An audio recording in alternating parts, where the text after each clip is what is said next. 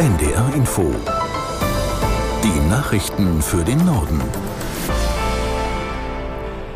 Um 18 Uhr mit Kevin Bieler. Die zweite Freilassung der von der islamistischen Hamas im Gazastreifen festgehaltenen Geiseln verzögert sich. In einem Statement forderte die Terrorgruppe, dass Israel zuerst Hilfstransporte in den nördlichen Gazastreifen zulassen solle. Aus Tel Aviv Björn Dake. In israelischen Medien war davor von einer technischen Verzögerung die Rede. Die Übergabe der Geiseln stehe unmittelbar bevor. Unklar ist aber weiter, ob die Hamas heute 13 oder 14 Menschen freilässt. Die Kinder und Frauen sollen am 7. Oktober aus dem Kibbutz Beri im Süden Israels verschleppt worden sein. Im Gegenzug für die freigelassenen Geiseln sollen bis zu 42 palästinensische Häftlinge aus israelischen Gefängnissen freikommen. Sowohl die Vermittler in Ägypten als auch in Katar geben sich optimistisch, dass die Feuerpause im Gazastreifen verlängert werden kann. Aus dem Außenministerium in Katar heißt es, man habe eine Formel dafür gefunden. Damit dürfte das Verhältnis des Gefangenenaustausches gemeint sein. Eine Geisel der Hamas gegen drei palästinensische Häftlinge.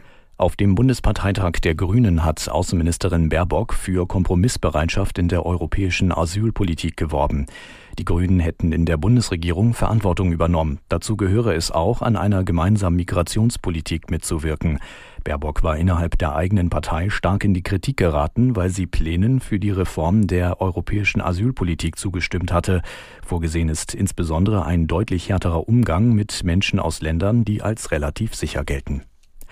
Bundeskanzler Scholz hat erneut eine schnelle Neuaufstellung des Bundeshaushalts angekündigt. Die wichtigsten Ziele der Regierung blieben unverändert, sagte Scholz auf dem Parteitag der Brandenburger SPD in Schönefeld. Das Bundesverfassungsgericht hatte es der Bundesregierung untersagt, 60 Milliarden Euro aus dem Sondervermögen zur Bekämpfung der Corona-Pandemie für Klimaschutzmaßnahmen zu verwenden.